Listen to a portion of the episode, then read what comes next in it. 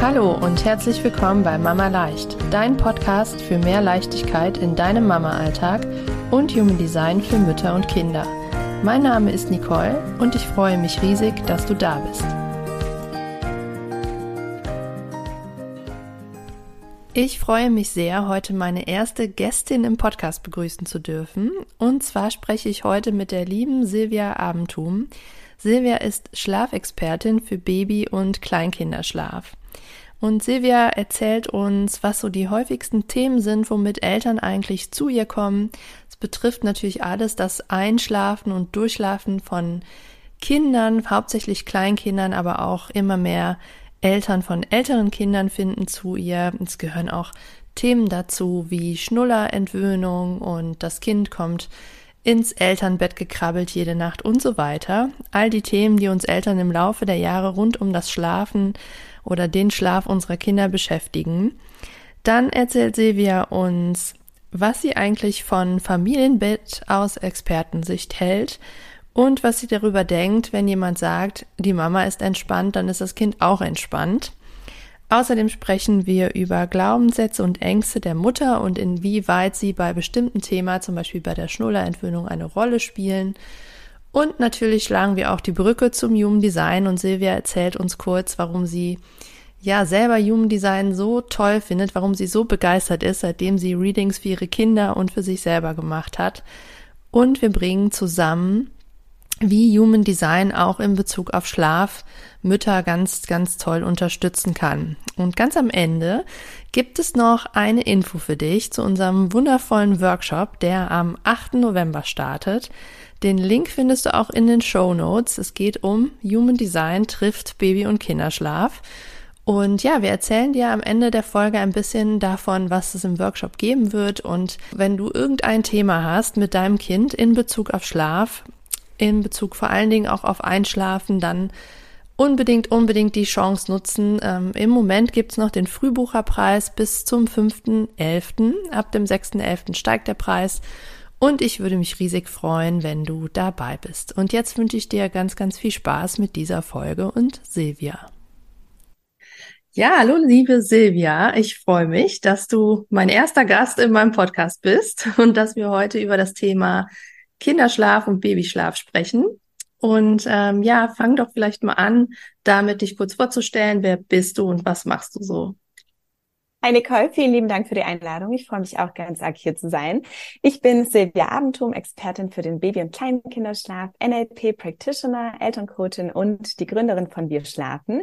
Und Wir Schlafen ist mein Unternehmen und äh, ja, wir haben schon ganz, ganz viel erreicht. Wir haben schon ganz viele Eltern auf ihrem Weg zu erholsamen Nächten verholfen und umso mehr freue ich mich, dass wir jetzt hier auch zusammengefunden haben und gemeinsam sehr bald auch was starten werden, wo wir einfach Eltern noch ganz wundervoll auf dem Weg zur entspannten Einschlafsituation begleiten. Ja, ich freue mich da auch schon mega drauf. Das können wir am Ende, wenn wir da auf jeden Fall noch mal mehr zu erzählen, was wir da Schönes geplant haben. Ähm, ja, erzähl doch mal, wie bist du denn eigentlich dazu gekommen, Schlafcoach zu sein und ja, das Thema anzugehen für andere Mamas? Ja, ich habe äh, tatsächlich damals meine erste Tochter bekommen. Das ist jetzt schon über sechs Jahre her. Und da war sie drei Monate alt und ich stand auf dem Balkon mit meiner Freundin, das war bei meinen Eltern und meine Freundin hat ein Kind, das ist drei Monate älter. Und äh, damals waren wir so im Austausch und dann hieß es, ja, mein Kind äh, schläft ganz wundervoll in der Nacht, schläft durch. Und ich mit meinem drei Monate alten Baby, und das darf man gar nicht in Vergleich ziehen, aber irgendwie habe ich gemerkt, ähm, das hat mich so ein bisschen getriggert. Ich dachte mir, okay, was mache ich falsch, dass es bei mir gerade noch so extrem unruhig ist.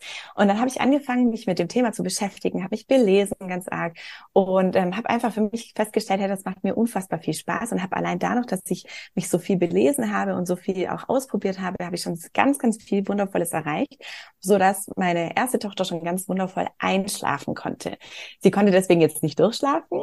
Sie kam trotzdem noch für ihre nächtlichen Mahlzeiten und manchmal auch Nuckelgewohnheiten dann noch bis zu eineinhalb Jahren. Ähm, aber das Einschlafen, das war schon mega entspannt ähm, wo ich einfach gemerkt habe, okay, das Thema, das interessiert mich schon ganz arg, habe mir aber damals noch gar keine Gedanken dazu gemacht.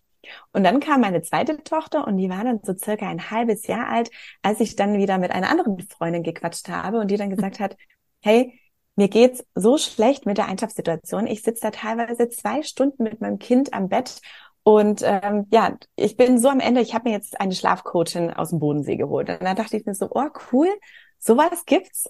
Ähm, habe zum ersten Mal davon erfahren und dann habe ich gesagt, guck mal, sowas Cooles, ich muss mich da unbedingt informieren.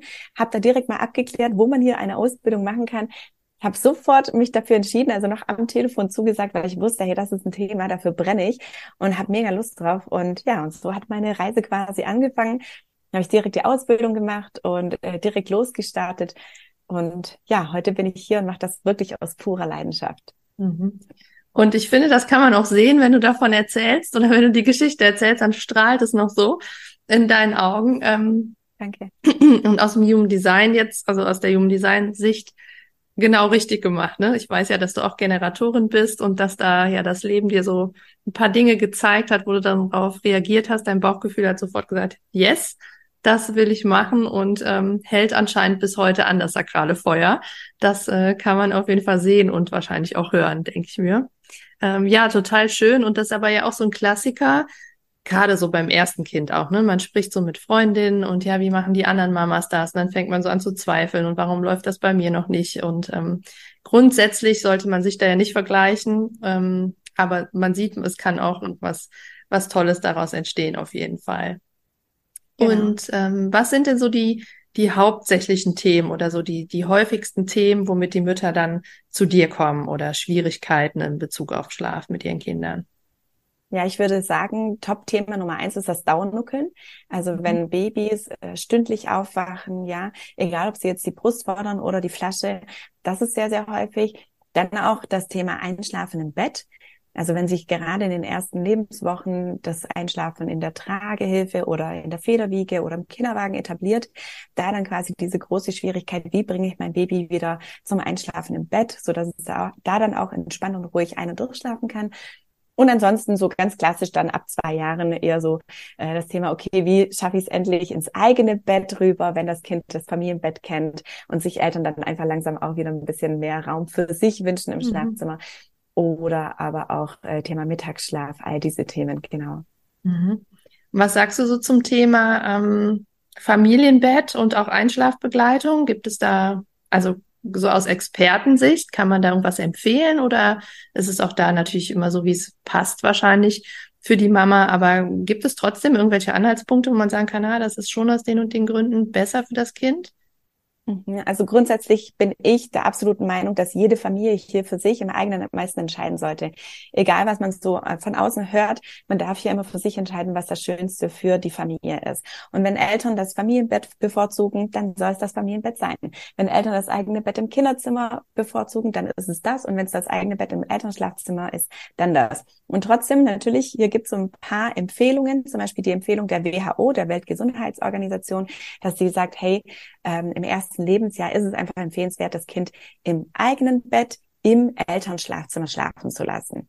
Ja, das ist so die Empfehlung, die gängigste und dass man dann ab dem ersten Geburtstag zum Beispiel sagen kann, wenn man das jetzt nicht mehr wünscht, ähm, dass man das Kind an das, an das eigene Bett dann gewöhnt. Mhm.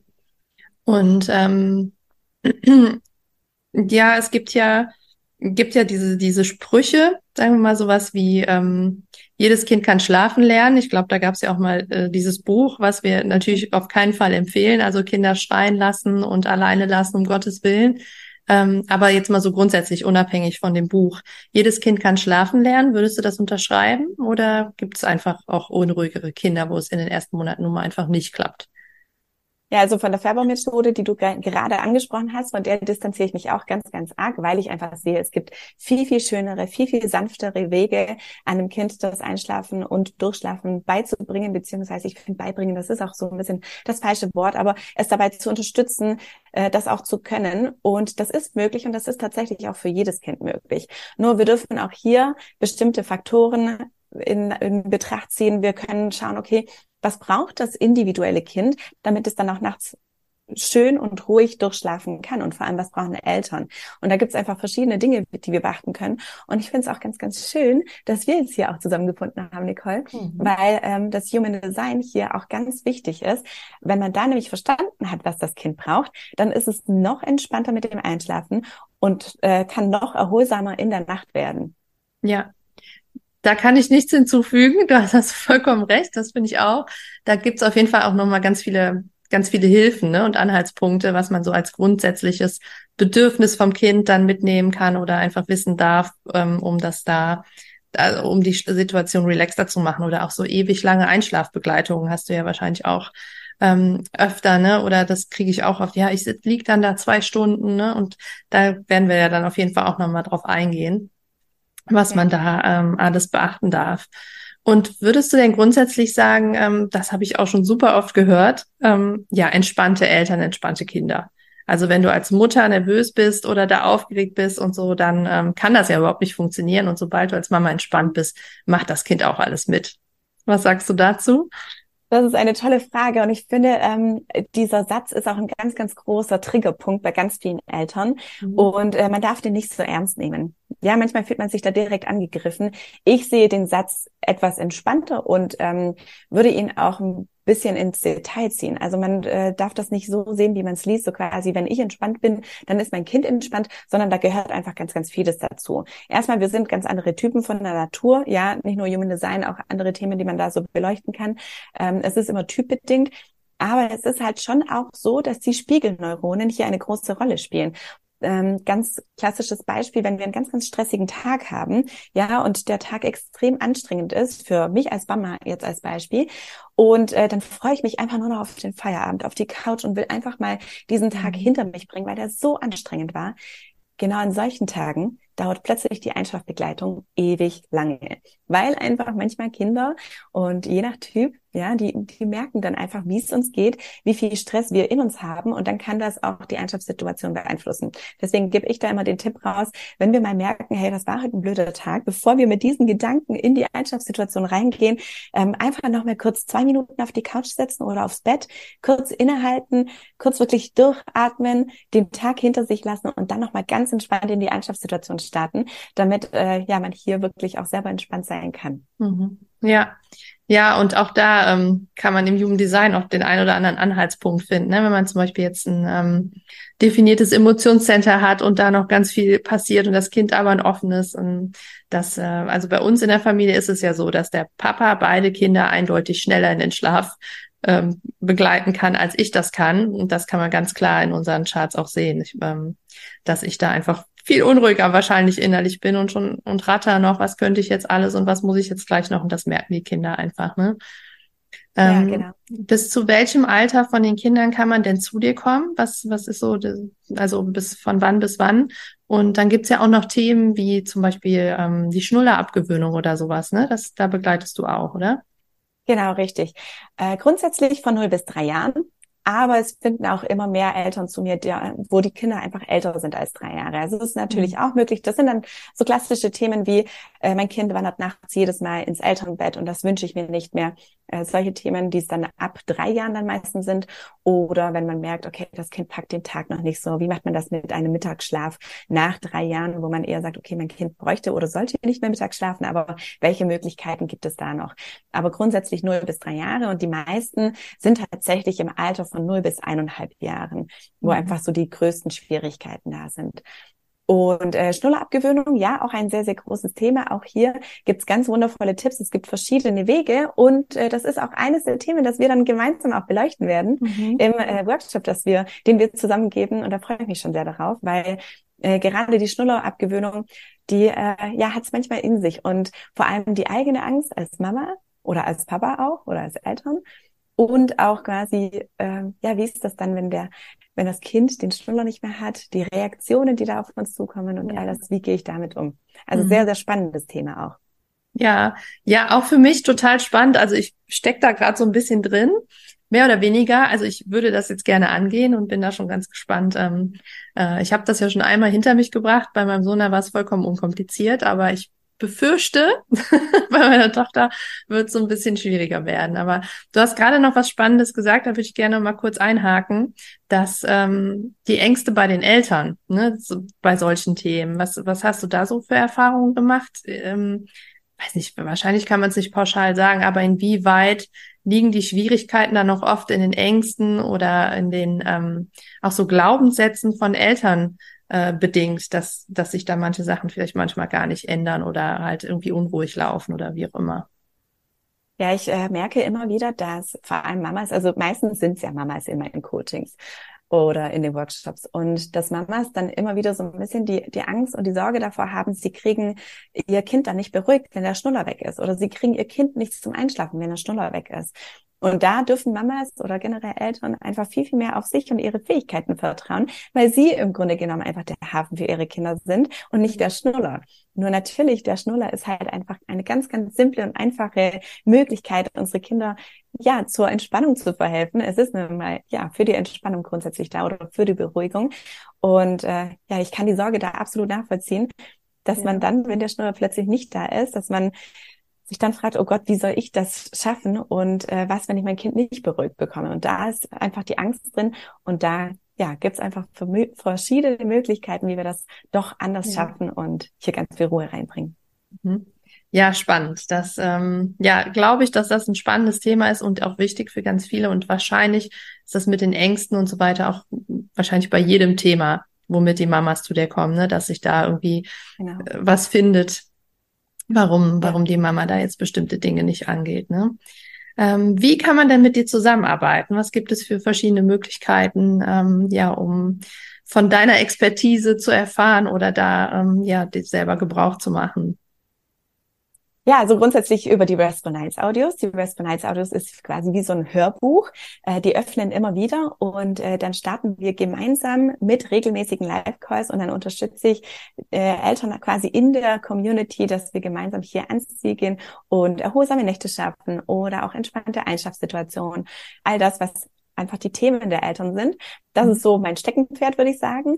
Und dann natürlich gibt es auch noch für diejenigen, die lieber im Eins zu eins sind, äh, auch Möglichkeiten, wie zum Beispiel über das Gruppencoaching, das ich regelmäßig gebe, oder aber auch über das Einzelcoaching oder über Schlafberatungen, die äh, sowohl hier im Team stattfinden, also quasi meine Nicole aus dem Team, die hier Beratungen und Coachings anbietet, oder aber dann auch ich, äh, ja, je nach Kapazität dann auch mal einspringe und hier unterstütze. Mhm. Ja, ja, sehr schön. Gerade so Gruppenprogramme kann ich mir vorstellen, sind ja auch, ähm, oder wenn man dann Calls hat mit anderen Mamas und dann einfach zu erfahren, dass man nicht alleine ist und dass am Ende alle im gleichen Boot sitzen. Ne? Das ist ja auch so mit das Thema hier im Podcast, dass man, ähm, ja, dass die Mamas einfach merken, ähm, ja, wir haben alle immer wieder die gleichen Themen. Ne? Der eine mal mehr, der andere mal weniger. Und genau, genau wir sind da nicht alleine. Und natürlich findet man dich auf Instagram. Ne? Das dürfen wir noch erwähnen, glaube ich, dass du einen ganz tollen Instagram-Kanal hast, wo man auch schon super viele Infos finden kann und ähm, ja schon mal ganz viel erfahren kann. Ja, ich könnte da jetzt noch ewig, finde das Thema auch super spannend, auch wenn es bei mir schon so ein bisschen länger her ist mit den Kids, aber grundsätzlich super spannendes Thema und genau deswegen starten wir beide ja auch was zusammen. Das haben wir schon kurz äh, erwähnt eben. Also es wird einen Workshop geben nächste Woche, also wenn ihr jetzt diese Folge hört, dann ist es nächste Woche Mittwoch am 8. November.